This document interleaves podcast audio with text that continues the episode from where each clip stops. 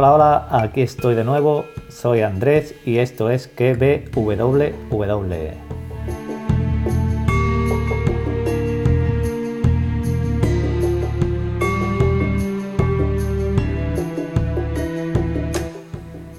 Bueno, hoy es miércoles 8 y hoy toca jarana, hoy toca hablar de la cuarta parte de La Casa de Papel, que iba a sacar en principio mañana, pero la tenía fresquita y he decidido hacerla, hacerla hoy. Mientras me pongo el, el mono y la careta de Dalí, eh, os dejo con una cancioncita. Ahora, señora de Fonollosa, nos toca abrir el baile inicial, pero antes, una pequeña sorpresa. ¿Cuál?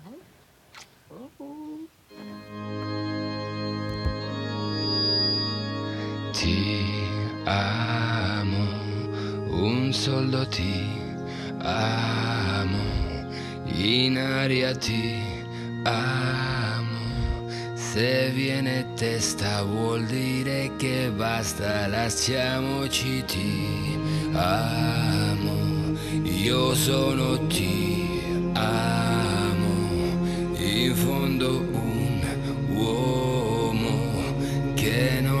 freddo nel cuore, nel letto comando io, ma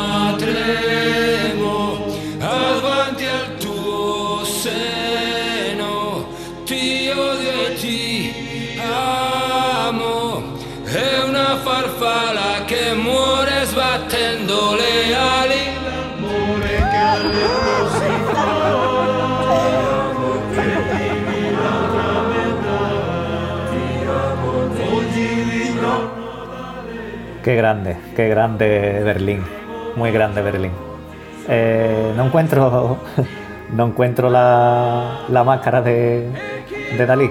Voy a seguir buscándola. Eh, mientras, mientras os voy a dejar un audio, un audio de Ángel, Ángel Rastol Nieve, que es un fan de la serie y, y le pedí que me contara qué, qué le había parecido esta cuarta parte de, de la casa de papel. Ahora en un ratito seguimos nosotros. Bueno, señor White, eh, o Andrés, ya no sé cómo, cómo llamarte. Eh, después de ver mm, la cuarta temporada de La Casa de Papel, sin spoilers, voy a intentar no hacer spoilers, creo que, que pasa lo que pasa con la mayoría de, de series de grandes producciones como en Netflix, que una cosa que es terminó muy bien en la primera y segunda temporada, que es una misma temporada, pero la dividieron en dos partes. El primer atraco, la Casa de la Moneda y Timbre, el original, es una pasada, pero a partir de ahí yo creo que ya mm, apuntaba fuerte cuando empezaron la tercera temporada, en el ataque de, en el ataque del Banco de España parecía que parecía que, que iba a tirar para adelante pero claro, mm, la cuarta temporada te esperabas, o yo por lo menos me esperaba ya la salida del atraco, como pasó en la segunda parte del, del primer atraco en la Casa de la Moneda y Timbre, pero mm, ahora ya con spoilers se sabe que no se sabe que no lo consiguen.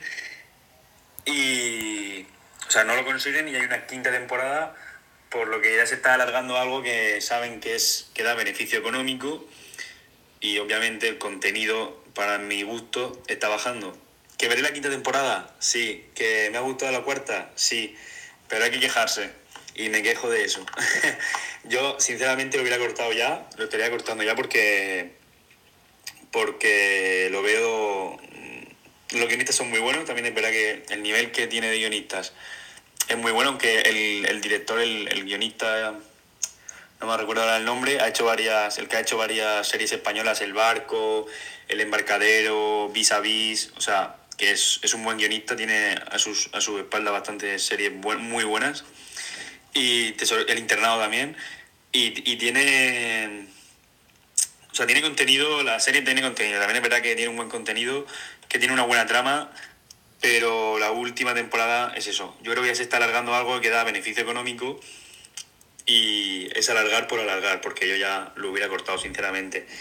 Y luego, mm, no sé si habrás visto el documental que hay, que tiene mm, razón, la gente lo ha convertido en algo propio, en el, el, el Bella Ciao, lo han convertido en algo propio, es una canción que puedes cantar en cualquier momento, en cualquier sitio, en cualquier momento de tu vida. Y eso también ha, ha habido un sentimiento y un progreso con los personajes, sobre todo con Berlín, por ejemplo, que empezábamos todos odiándolo porque mm, hay gente que lo tacha de abusador, violador, porque en la primera temporada se comporta así. Y luego, sin embargo, en esta temporada te enamoras de ese personaje, o por lo menos es lo que a mí me ha pasado. Mm, es un personaje más mm, con más fondo, con sabes por qué actúa así. Ya no ya no digo que lo entiendas o que o que lo compartas, sino que lo entiendes. O sea, sí que lo- no, que no, no, no que no lo entiendas, sino que lo, lo comprende. Ya sabes por qué hace eso, ¿me entiendes? Aunque no lo compartas o no, o no estés de acuerdo. Y el, el- claro, aparte de esta cuarta temporada también se nota que, que la producción ha sido de Netflix, no ha sido una, no ha sido una producción escasa. O sea, mm, se ven sitios bastante chulos. Aparte, la tercera temporada ya lo vimos como estaban en Tailandia, playas, tal. Y ahora también, pues, mm, por Europa, también internacionalizan la serie, por así decirlo. Eso también me ha gustado bastante, pues que ya que es española, pues que también se conozca en el mundo entero con el signo español. Y, y nada, mm, preguntarte a ti a ver qué te parece, si te ha gustado el final de la, de la cuarta temporada. A mí mm, me ha gustado, pero eso, preferiría, hubiera preferido mm, que hubieran salido ya de la- del, del atraco. Y luego la muerte de, esa, de ese personaje, que no voy a decir el nombre, también pues es impactante. Pero creo que era un personaje que estaban ya cargando con demasiada. con demasiados iconos externos a la serie. De, mm, de mensajes que al final, discursos que al final a lo mejor con la serie pues no cuadraban muy bien, que nadie me la pide por esto. Pero sí, eso es lo que yo pienso, que estaban ya cargando un personaje que, que podía ser el icono de algo, pues lo estaban cargando demasiado y ha, y- y ha muerto, pues una pena porque nadie quiere que se muera un atracador. y al fin y al cabo los guionistas lo están haciendo bien o el director lo está haciendo bien cuando todos nos ponemos del lado de, de ellos. Así que eso también es un trabajo de agradecer. Y bueno, eso es mi, mi, mi resumen de, de, esta- de la Casa de Papel. Y nada, muchas gracias por dejarme participar en el, en el podcast, por pedirme mi opinión. Y, y nada, muchas gracias. Pues aquí teníamos a Ángel, que le dije eso, que, que me dijera que, que le había parecido la temporada. Y esto suena un poco. Eh, en parte estoy de acuerdo en algunas cosas y en otras no.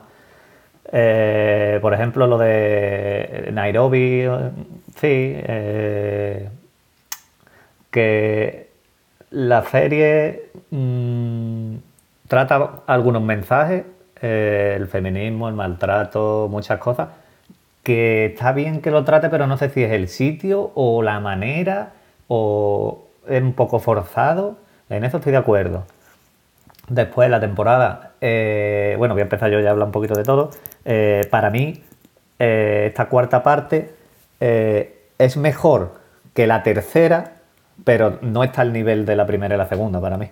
Eh, para mí él está eh, un escalón por debajo. Eso sí, mejor que la tercera, porque la tercera para mí ha sido la más flojita. Pero esta serie lo que tiene es algo que, te engancha. Te engancha y, y estás en el sofá y diciendo, ponme otro capítulo, ponme otro capítulo y hasta que, hasta que se acabe. Porque es muy adictiva, es tremendamente adictiva. Y hemos estado un año esperando y te la comes en una tarde, eh, o en dos tardes, y ahora con el confinamiento, pues más todavía. Por eso me gusta a mí que las series se estrenen mm, semanalmente, de semana en semana, un capítulo cada semana, y así teoriza, mm, está más en el boca a boca, y es una es lo que me gusta a mí. Eh, tipo como Juego de Tronos, que te veías un capítulo, tenías toda la semana para eh, qué pasa ahora con este, pues esto, lo otro, y eso me gusta más. Son series que eh, ahora la casa de papel y más con el confinamiento, yo creo que prácticamente la ha visto todo el mundo cuando pasen 10 días, no doy más. La casa de papel ya no existe. No hay. A ver, no existe. Que no se va a hablar de la casa de papel.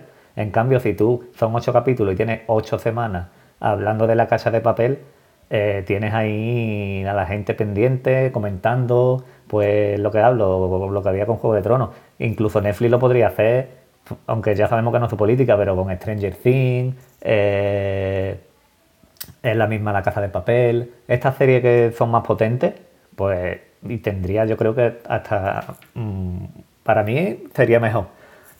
Claro, después hay gente que lo que quiere es que le ponga la temporada y verse la entera. Pero bueno.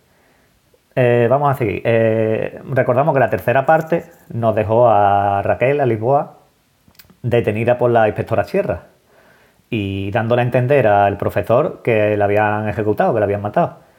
Y a Nairobi, que le habían disparado, mm, había mandado la inspectora Sierra con el hijo, un peluche, se asomó por la ventana y la habíamos dejado que le habían disparado en el pecho el francotirador y con la duda de si seguiría viviendo o no. Eh, esta temporada eh, hay muchas cosas repetitivas, como nos esperamos, vamos, que ya sabíamos que pasarían, como que el profesor, cuando tú vas ahí, él ya ha venido, va tres pasos por delante, cuando tú vas yo vengo. Eh, crisis con los rehenes, enamoramiento y el final de la inspectora cierra cazando al profesor es lo mismo que hizo ya en temporadas anteriores Raquel mm, con el profesor también. Que esto no es malo, esto no es malo para la serie, no es, malo. Pero es que la serie va en torno al profesor, que es más listo que nadie y que lo tiene todo previsto de antemano. Es más, el profesor sabe que, que vas a desayunar tu mañana. El profesor sabe ya que vas a desayunar mañana y cuánta gente va a escuchar este podcast, seguramente. Mm, lo que más me ha gustado es ver los flashbacks de Berlín. Eh, Berlín es para mí el personaje de la serie. Eh, es un personaje muy, muy, muy, muy, muy potente y yo creo que la serie eh, está sostenida por Berlín, el profesor y Nairobi.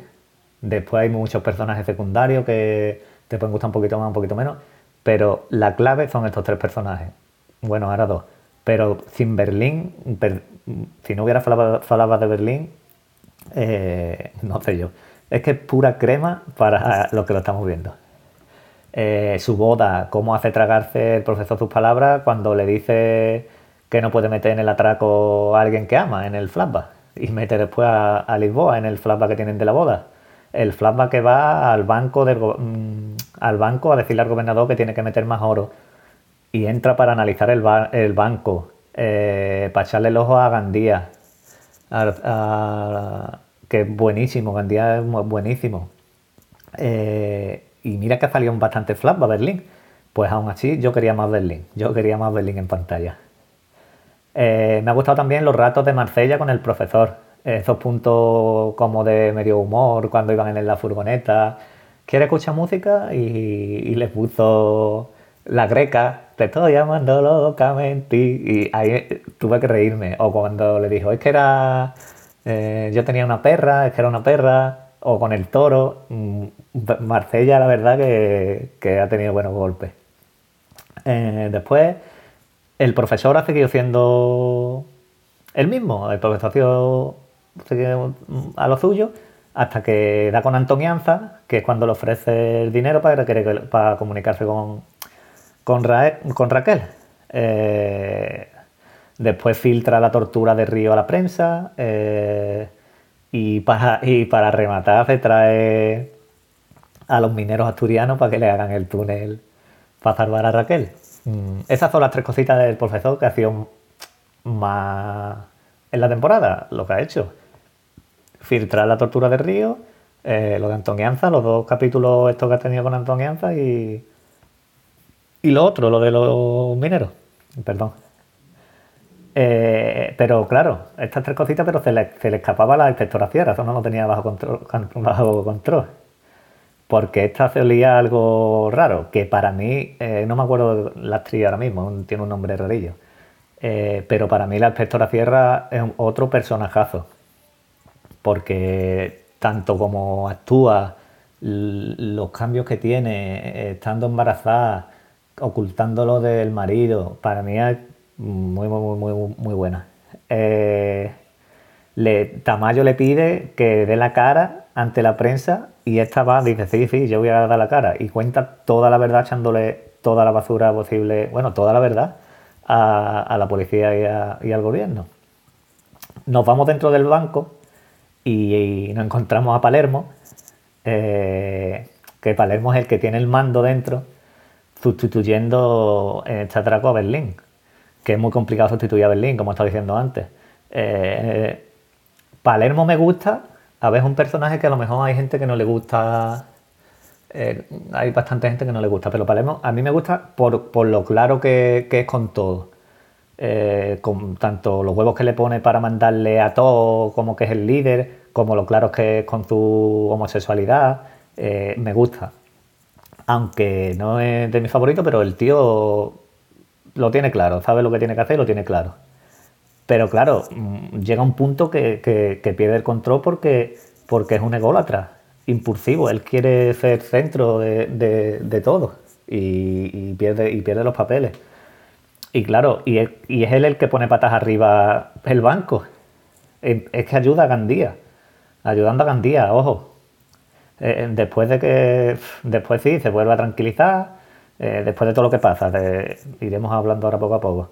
Y, y se vuelve otra vez con la banda porque ves Helsinki, Río, porque se quiere ir y la lía. Pero Palermo, eh, Nairobi ha muerto por tu culpa y esto no te, lo, no te lo perdonaré en la vida. Así que después tenemos Nairobi, que Nairobi eh, sí se puede decir que es de mis tres personajes favoritos, como he dicho antes, que son Berlín, el profesor y Nairobi. Y yo la he visto en esta temporada, eh, para mí, mm, sufrir demasiado. Eh, ya sabíamos que le habían pegado un tiro y que... Pero sufrí demasiado.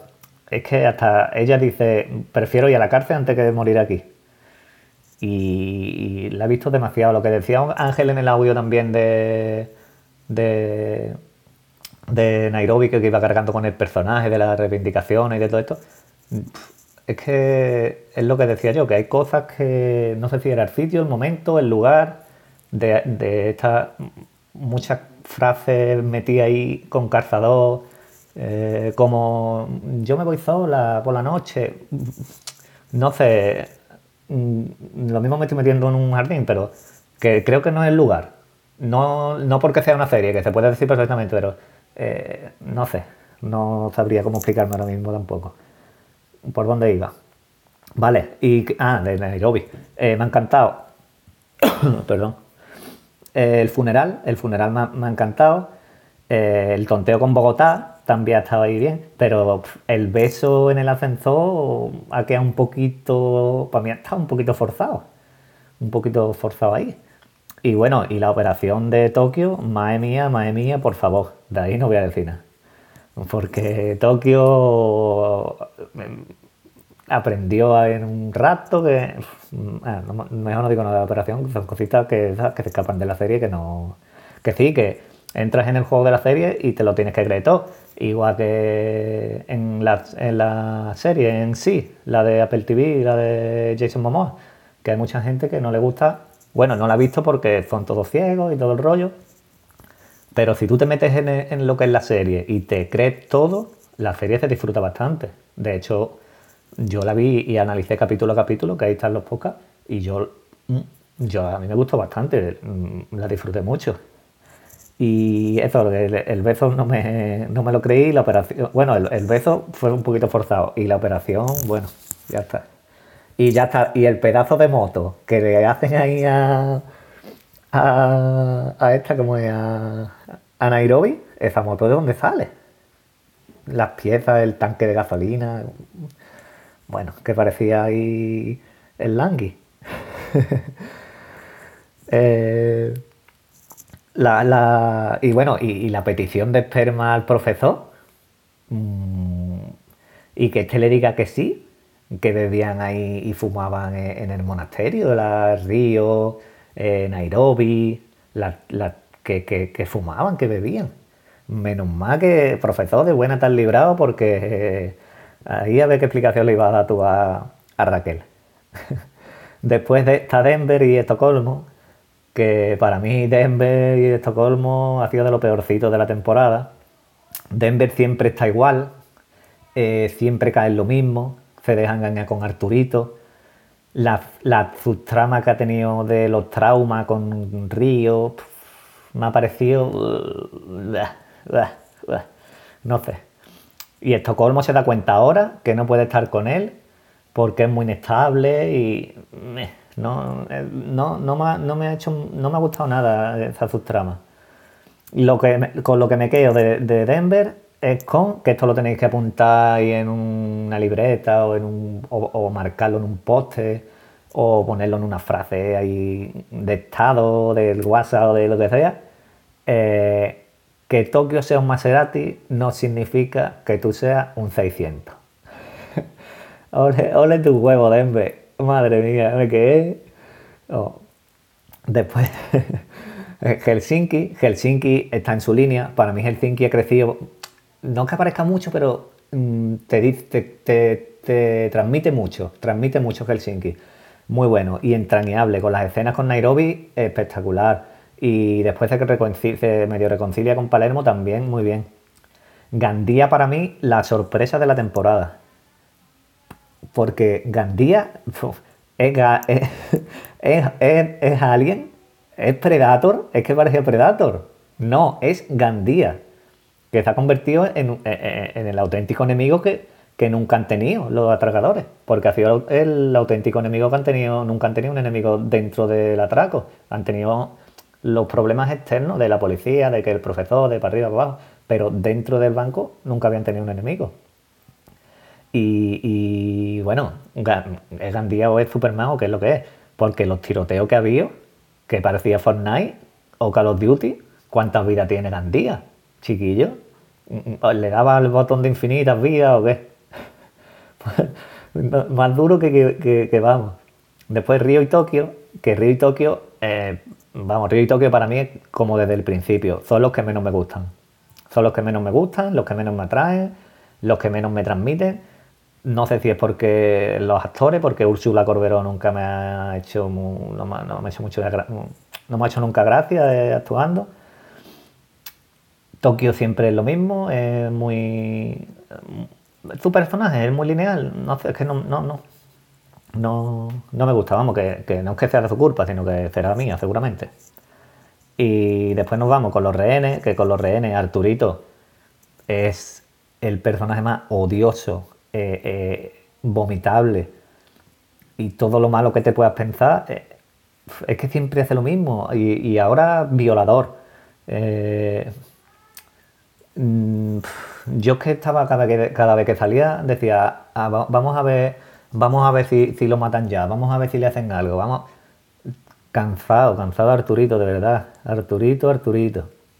Y, esto es lo que me ha parecido a mí más o menos la temporada. Mm, mm, dividiéndola en personajes o en. Sí, en personajes.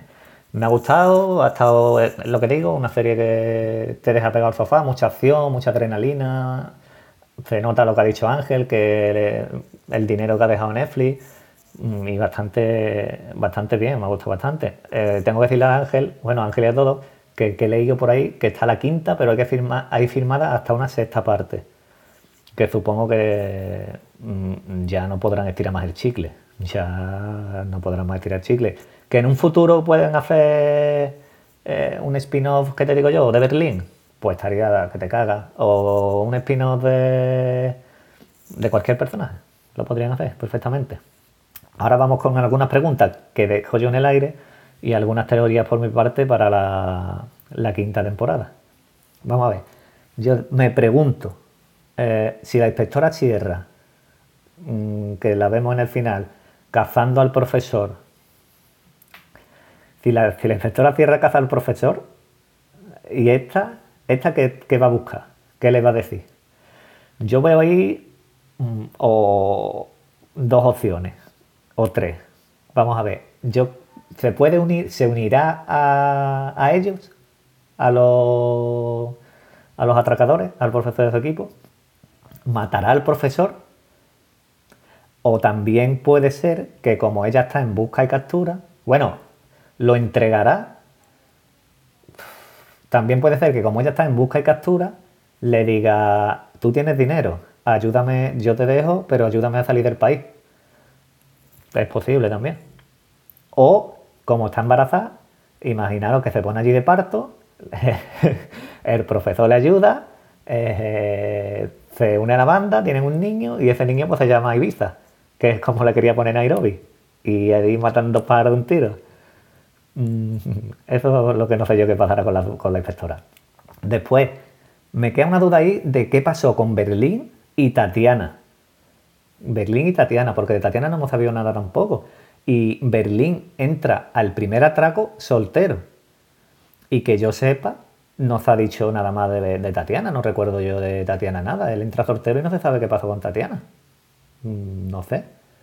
Después, ¿qué pinta Raquel dentro del banco? ¿Para qué la rescatan y le llevan al banco? Mm, ¿Qué papel va a tener dentro del banco? ¿Va a ser ella la que sepa cómo se sale del banco? Porque para salir van a tenerlo difícil. Mm, otra cosa que, digo yo para que mete a Raquel ahí. otra cosita más. A Gandía le quedan vidas extra todavía. Le quedan vidas porque Bogotá le ha metido un meneo ahí en la baranda esa que, que, no sé si estará vivo. Bueno, y si está vivo, lo torturarán. lo torturarán o, qué harán con él. Después tenemos a Manila barra Juanito, que, que no ha hablado mucho de ella. Tampoco. Que se ve que ella ha tomado el mando de los rehenes ahora. Así que ahí la seguiremos viendo, yo creo, la quinta, al mando de los rehenes y haciéndole. Yo creo que, le meterá candela a Arturito y se lo hará pasar mal. Mm, y creo también que los rehenes van a ser clave para si salen de, del banco. Y otra cosa, ¿acabarán muertos todos y Tokio, que es la que está narrando la historia, será la única superviviente? Eh, otra cosa que también está ahí en el aire, que comenta mucha gente. Y yo ya hago apuestas para los que creo que van a morir, para que creo que van a morir en la quinta temporada, que, bueno, calculemos que un año más o menos entre el coronavirus y que entre temporada y temporada eran nueve o diez meses, un año para la quinta. Eh, yo apostaría que muere Denver y Raquel. Denver y Raquel. Y ya está. Hasta aquí el, podcast de La Casa de Papel. Espero que, os haya gustado. Y, nada, os voy a dejar con el tema de del funeral de, Nairobi, que la verdad que, que estuvo muy chulo esa escena. Y si queréis dejarme un comentario tanto en iVoox o en Apple Podcast, pues lo agradecería. Nada, nos escuchamos mañana. Adiós.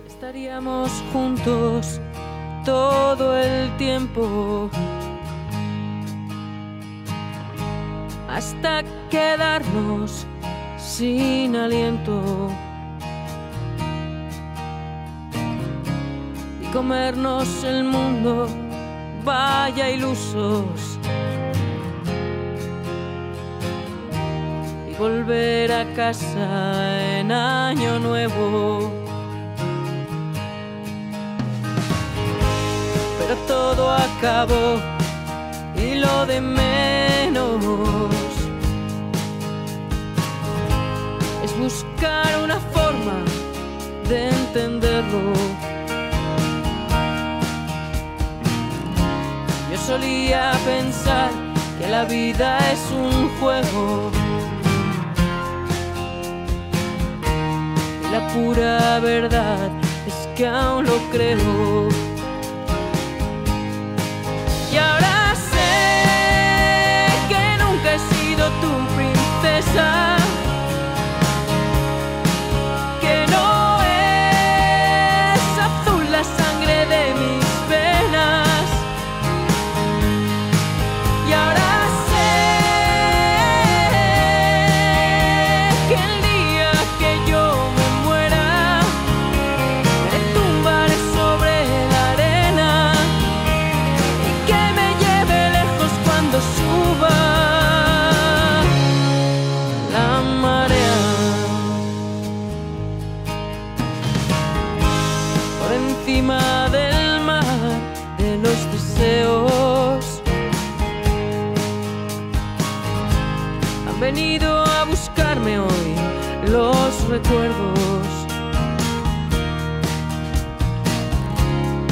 Días salvajes apurando el futuro en la palma de nuestras manos.